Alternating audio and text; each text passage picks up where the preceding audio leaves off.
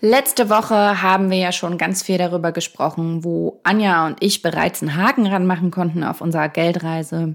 Zum Beispiel haben wir über das Thema Versicherungen geredet, über den Notgroschen und auch übers Tagesgeldkonto. Und erinnert ihr euch, wir haben euch mit einem ziemlich fiesen Cliffhanger verlassen letzte Woche. Und diese Woche sind wir wieder da und verraten euch natürlich, wie viele Euros auf Anjas Renteninfo stehen. Wir sprechen außerdem, wie versprochen, über ein paar Fragen aus unserer Geldreise-Community, also von euch. Da haben wir eine Frage zum Thema Elterngeld bekommen und wir haben auch eine Frage zum Thema ETF und Immobilien bekommen. Und zwar brauche ich als Frau zur Absicherung noch einen ETF, wenn ich schon eine Immobilie habe. Viel Spaß beim Hören! Auf Geldreise, der Finanztipp-Podcast für Frauen mit Anja und Annika. Habt ihr denn eigentlich schon für die Geldreise für den Finanzblog Award abgestimmt? Ihr wisst ja, da wurden wir nominiert und jede Stimme zählt. Wie ihr abstimmen könnt, das könnt ihr bei uns auf Instagram sehen. Da haben wir das direkt im Instagram-Profil für euch hinterlegt. Einfach den Link klicken, dann Finanztipp auf Geldreise anklicken, unten auf Abstimmen und zack, haben wir eure Stimme. Vielen Dank euch. Aber ich sagte, das war schon ganz schön krass zu sehen, was ich mal an Rente haben soll. Oder besser gesagt traurig. Weil, wenn ich weiterhin so einzahle wie in den letzten fünf Jahren, bekomme ich mal eine monatliche Rente von 583 Euro. Uff. Und das ist schon bitter.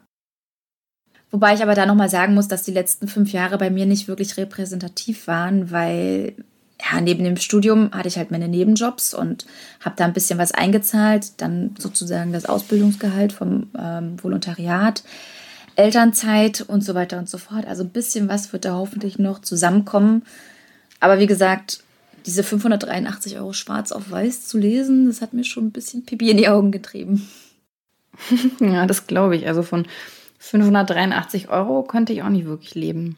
Vor allem dann nicht, wenn unser Haus noch nicht abbezahlt wäre. Aber das ist definitiv eins meiner Ziele, also dass das vor dem Rentenalter geschafft ja, ist. Ja, klar, das ist ja auch nur sinnvoll bei dir. Was ich aber nochmal ergänzen möchte, also die Renteninfo, die hat mir auch nochmal super krass deutlich vor Augen geführt, wie wichtig es ist, dass wir privat vorsorgen. Und dass ich einfach wirklich um dieses Aktienthema nicht herumkomme. Ich meine, Niedrigzinszeiten, wo will ich denn noch wenigstens einigermaßen anständig Rendite herbekommen, wenn, wenn nicht an der Börse. So ist es ja. Und ja, du weißt es ja auch, ich war da anfangs noch ganz schön skeptisch und habe mich nicht so richtig rangetraut an das ganze Thema, aber mittlerweile werde ich da auch immer selbstbewusster, je mehr ich lese und das weißt du ja auch schon. Ich habe schon richtig Spaß dabei, mich in dieses ganze Aktienthema reinzuknien. Ja, ich merke das. Also, ihr lieben, Anja kommt neuerdings immer mit so schönen Begriffen um die Ecke. Der neueste war Asset Allocation. Ja, das ist mein Favorit. und dagegen kommen jetzt irgendwie die ETFs und auch mein einer nachhaltiger Fonds bald ein bisschen langweilig vor. Aber trotzdem, wer natürlich Lust hat, seine Finanzen jetzt nicht zum Dauerhobby zu machen, kann mit ETFs auf Dauer, das wisst ihr ja, auf günstige und einfache Art Vermögen aufbauen. Ich habe nochmal nachgeschaut, jetzt extra, das war Folge 5, wo wir über ETFs gesprochen haben und über die nachhaltige Geldanlage haben wir ja erst vor kurzem gesprochen, das war dann die Folge 25. Ja, um, um euch da draußen vielleicht auch nochmal kurz zu sagen, was es mit Asset Allocation auf sich hat. Damit ist eigentlich. Und mir auch. damit ist eigentlich gemeint oder, oder nichts anderes gemeint, ähm, wie ich mein Portfolio gut zusammenstelle, sozusagen.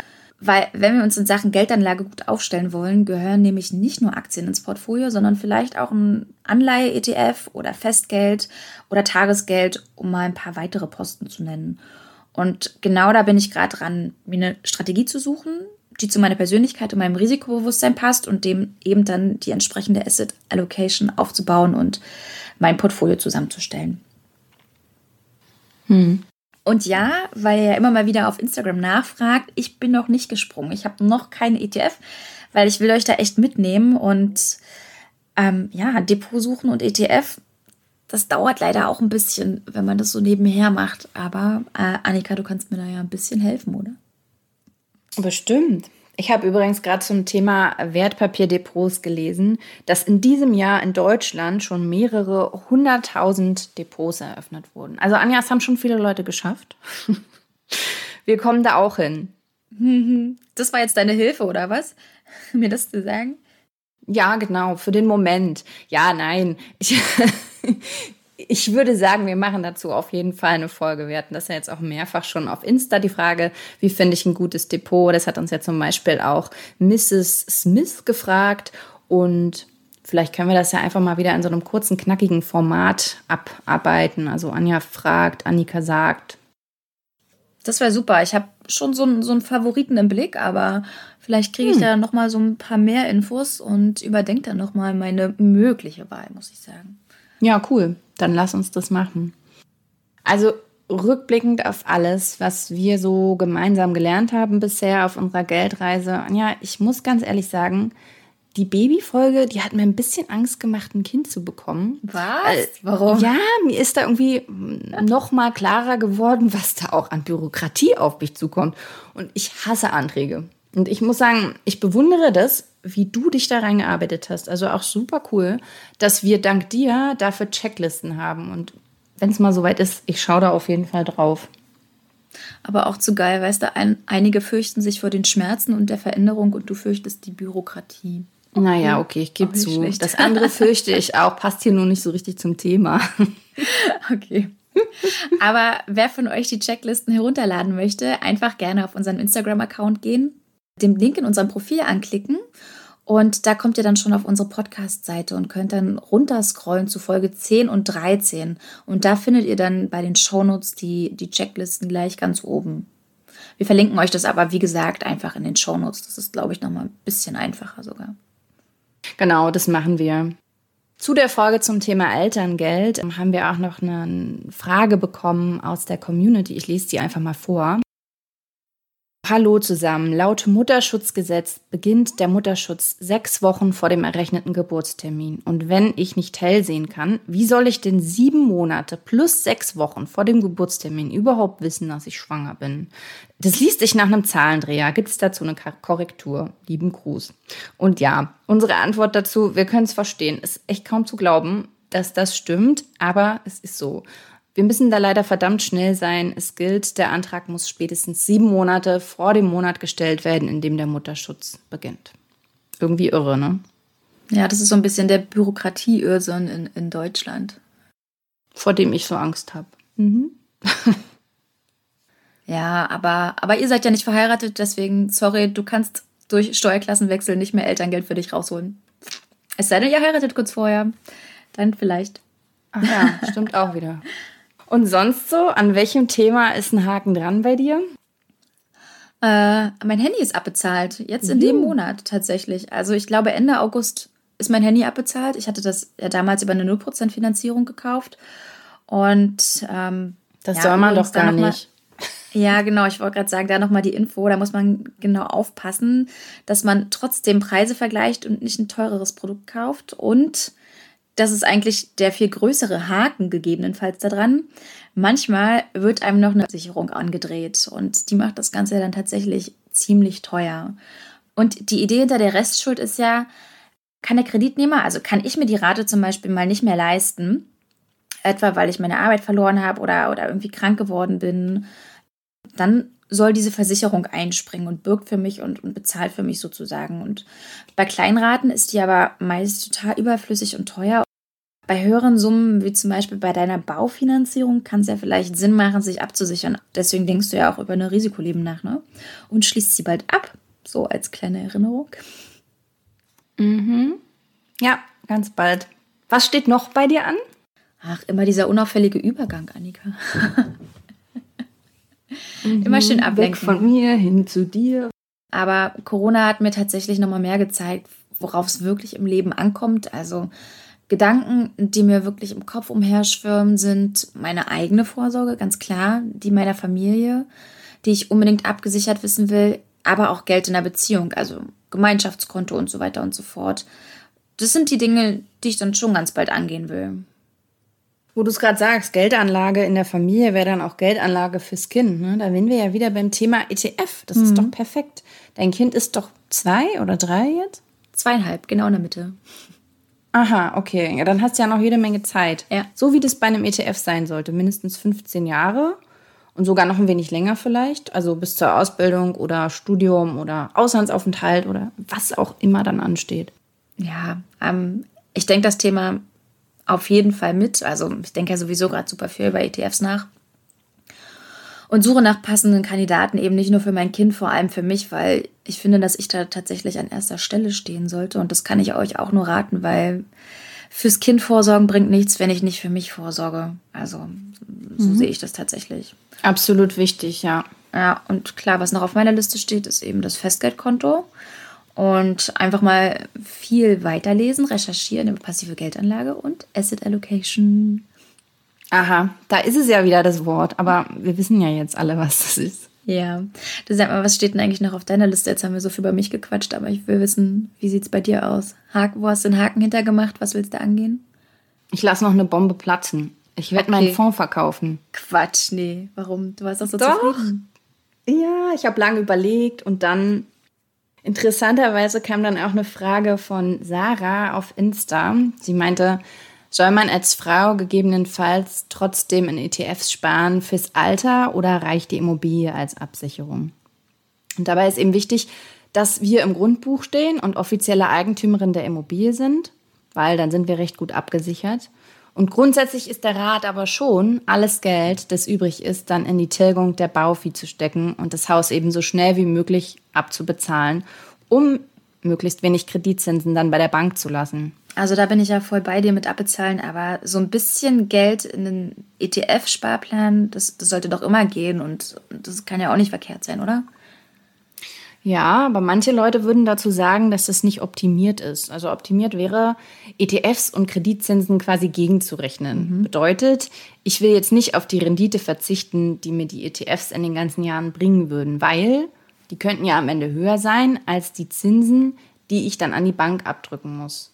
Und es wäre das bessere Geschäft, alles in ETFs zu stecken, den Kredit dann länger laufen zu lassen und dann nach x Jahren so eine große Sondertilgung mit dem ETF-Vermögen zu machen. Ja, das Ding ist, ob das so kommt, das kann natürlich niemand wirklich sagen. Also das ist eine Art Wette. Und ich für mich, ich finde den Gedanken irgendwie ganz cool, neben dem Haus im Alter noch ein wenig mehr Geld flüssig zu haben, also neben der gesetzlichen Rente. Ich finde das irgendwie beruhigend. Und ja, deshalb, ich verkaufe den Fonds jetzt und ich werde aber über kurz oder lang, denke ich, so oh, vielleicht 50 Euro neben dem Kredit in einen ETF stecken. Weil, also damit fühle ich mich einfach wohl und ihr wisst ja, Wohlfühlen ist für mich das A und O bei der Geldanlage. Okay, aber ich muss jetzt trotzdem noch mal so ein bisschen nachhaken. Das liegt jetzt aber nicht daran, dass dir der aktiv gemanagte Fonds zu teuer ist. Also wir hatten ja damals gesagt gehabt, nochmal kurz zur Erinnerung für euch da draußen, ähm, Annika ist da den etwas anderen Weg gegangen und ähm, ihr ist Nachhaltigkeit super wichtig. Deswegen hat sie sich für einen aktiv gemanagten Fonds entschieden, anstatt für, für einen passiven, der ja eigentlich ein bisschen günstiger ist. Deswegen liegt ja meine Frage, glaube ich, auch relativ nah. Ne? Also war der zu teuer oder willst du wirklich erstmal alles ins Haus stecken? Die Frage ist eine sehr gute Frage. Nee, der ist mir nicht zu teuer. Es ist wirklich so, dass ich jetzt erstmal mein ganzes Geld auch ins Haus schieben will. Übrigens, falls ihr nochmal hören wollt, mit welchem Trick Annika es geschafft hat, in Berlin noch ein bezahlbares Haus zu finden, hört einfach mal in unsere Folge 7 und 8 ein. Da haben wir darüber gesprochen. Okay, das war, war schon eine krasse Bombe, äh, um ehrlich zu sein, die du da eben hast platzen lassen. Aber was gibt es denn sonst noch bei dir? Also seit Beginn unserer Geldreise mache ich mir Gedanken über Tomorrow. Viele Geldreisende haben mich ja darauf hingewiesen, dass die auch ein kostenloses Konto haben. Und mich hat bisher ein bisschen abgeschreckt, dass die nur dreimal im Monat Geld abheben wirklich äh, zulassen. Das konnte ich mir vor Corona-Zeiten nicht vorstellen. Aber jetzt mittlerweile zahle ich einfach so viel kontaktlos mit der Karte. Mhm, klar. Und die Anti-Tomorrow sagen, die Leute sagen halt über ihr Konto Bio und Fairtrade. Und das sind schon Begriffe, mit denen kann man mich ködern. Aber ich will ja irgendwie auch nicht das Marketingopfer sein. Also so genau durchblicken kann ich jetzt an der Stelle nicht, wie nachhaltig die Tomorrow ist, also ob die meinem eigenen Nachhaltigkeitsverständnis tatsächlich entspricht. Und deswegen zögere ich irgendwie noch und ich glaube, ich müsste mir dafür eigentlich mal Zeit nehmen. Ja, also angetriggert bist du schon, ja. Mhm. Äh, ich habe tatsächlich schon mal darüber nachgedacht, ob wir nicht einfach mal ähm, einen der Gründer von der Tomorrow Bank fragen, ob die nicht mal Gast bei unserem, mhm. unserem Podcast sein wollen. Also ich meine, klar, der Ansatz der Bank, der ist schon ziemlich interessant und ich weiß, dass nicht nur dich Nachhaltigkeit beschäftigt, sondern auch super viele von euch da draußen Nachhaltigkeit interessant finden und ihre Finanzen auch gerne nachhaltig angehen wollen. Und Claro gehört da auch logischerweise ein Konto bei einer nachhaltigen Bank dazu. Das fände ich echt mal interessant. Aber vielleicht gleich mal die Frage an alle, die uns zuhören, liebe Geldreisende. Fändet ihr das auch cool? Also sollen wir da mal jemanden hier zu uns in den Podcast einladen? Schreibt uns dafür am besten einfach wie immer auf unserem Geldreise-Insta unter unseren Posts zur Folge. Ich starte trotzdem schon mal proaktiv den Aufruf. Also Jakob, Inas, Micha, falls ihr uns zuhört, wir würden uns sehr freuen, wenn ihr nicht vielleicht bei uns vorbeischauen würdet. Waren das jetzt die Leute von der Tomorrow? Ja, das waren die Jungs von der Tomorrow Bank. Achso, ich war gerade noch verwirrt. Okay, cool, ja. Kommt alle her. Einer reicht auch. Wir hätten gerne den oder die mit der schönsten Stimme. Okay, jetzt haben wir, haben wir also deinen Fonds, jetzt haben wir deinen, dein, ähm, ja, gegebenenfalls Kontowechsel von der einen nachhaltigen Bank zur anderen nachhaltigen. Und weiter? Na, ich bin wie du so ein bisschen Aktien angefixt. Schön. Also, ja, Börsenexpertin Jessica Schwarzer, die wir neulich im Interview hatten, die hat ja in Folge, also Folge 28 und 29 war es, da hat sie uns erzählt, dass sie eben auch mit so Spielgeld in Einzelaktien reingegangen ist. Und das würde mich mittlerweile einfach mal interessieren, das auszuprobieren. Ja, das interessiert mich auch total. Wobei ich weiß, dass ich das erst in ein paar Jahren angehen werde. Aber eine Folge dazu kann ja eigentlich trotzdem nicht schaden. Also ihr merkt schon, der Stoff für die kommenden Folgen, da wird uns auf jeden Fall nicht ausgehen. Themen gibt's noch und nöcher und wir freuen uns darauf, sie mit euch allen gemeinsam zu entdecken. Für heute habt ihr aber erstmal hoffentlich einen guten Einblick in unseren, ich sag jetzt mal, Finanzstatus quo bekommen und habt euch ja vielleicht auch gleich parallel dazu selbst abgefragt, wie gut ihr denn schon aufgestellt seid und wo ihr noch Nachholbedarf habt. Und falls nicht, dann sucht euch doch einfach gleich mal ein lauschiges Plätzchen, schnappt euch einen Stift, einen Zettel, vielleicht auch was zu trinken, ein Glas Wein oder ein kaltes Wasser oder was ihr mögt. Und was gemütliches. Genau. Und, und nehmt euch mal eine halbe Stunde, um zu rekapitulieren, ähm, wie es bei euch aussieht und was ihr naher oder vielleicht auch in weiter Zukunft finanziell erreichen wollt und, und wie ihr dahin kommt. Einfach, um schon mal die grobe Marschrichtung für die nächsten Ausflugsziele auf unserer Geldreise festzulegen. Und falls ihr da wieder ein Thema entdeckt, was wir vielleicht auch noch nicht auf dem Schirm hatten, immer her damit, würde ich sagen. Ja, in diesem Sinne, liebe Grüße an alle und wie immer, Leute, danke für eure Nachrichten auf dem Geldreise-Insta-Account. Es werden immer mehr und das ist so toll. Also Fragen, Themenwünsche, Feedback, immer, immer her damit und vor allem interessiert mich nach dieser Folge natürlich, an welchem Punkt eurer Geldreise steht ihr? Also wo ist ein Haken dran? Wo soll in Zukunft einer dran? Schreibt uns das gerne unter unseren Post zur heutigen Folge. Achtung, Achtung, wir wollen was Neues mit euch ausprobieren. Ihr habt es ja gemerkt. Wir nehmen eure Fragen immer gerne mit in unseren Podcast. Aber eure Nachrichten vorzulesen ist natürlich nicht so cool, wie eure echte Stimme in unserem Podcast zu haben. Und deshalb kommt hier unsere Idee schickt uns eine Sprachnachricht auf Instagram mit einer kurzen Frage. Das geht ganz einfach. Statt uns eine private Nachricht per Text zu schicken, klickt ihr dort einfach auf das Mikro. Und keine Sorge, also wenn ihr nochmal neu ansetzt mit dem Sprechen, das schneiden wir natürlich raus. Das machen wir bei unseren Aufnahmen ja nicht anders. Das stimmt. Anja, kannst du uns da mal ein Beispiel geben? Wie sowas klingen kann? Na, warte, lass mich ganz kurz überlegen. Genau. Ähm, okay, was mich sowieso beschäftigt. Hi, ich bin Anja und möchte mir demnächst ein Depot zulegen. Und könnt ihr mir sagen, worauf ich da wirklich achten muss? Wie finde ich ein gutes? Ist gekauft. Das kommt mit in die nächste Folge. Sehr gut. Eine Sache noch. Wenn euch unser Podcast gefällt, dann freuen wir uns natürlich immer über eine tolle Bewertung oder fünf Sterne bei Apple Podcasts. Denn so schaffen wir es ähm, mit unserem Anzeigebildchen, mit unserem Cover in die Apple Charts und werden hoffentlich noch mal viel mehr Leuten ausgespielt, die dann auf uns aufmerksam werden und uns dann begleiten. Und so wächst natürlich auch unsere Community. Genau, immer mehr Hirne, die über das Thema Finanzen gemeinsam nachdenken. Finde ich super. Tschüss, ihr Lieben. Bis nächste Woche. Ciao.